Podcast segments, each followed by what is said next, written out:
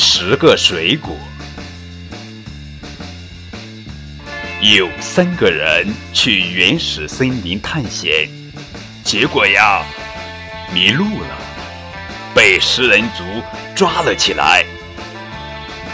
食人族族长对他们三个说：“我给你们两个任务，谁能全部完成，我就放他走，并告诉他走出森林的路。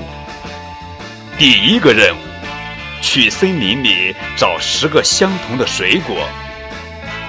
组长派人跟着他们去了。第一个人回来了，带来了十个苹果。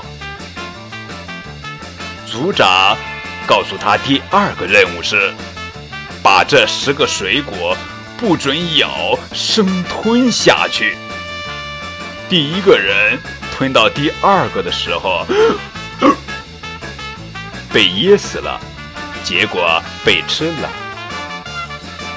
第二个人回来了，带来了十个葡萄。任务相同，他吞下了九个。第十个刚进嘴，突然开始爆笑，哈哈哈哈哈！笑死了，于是又被吃了。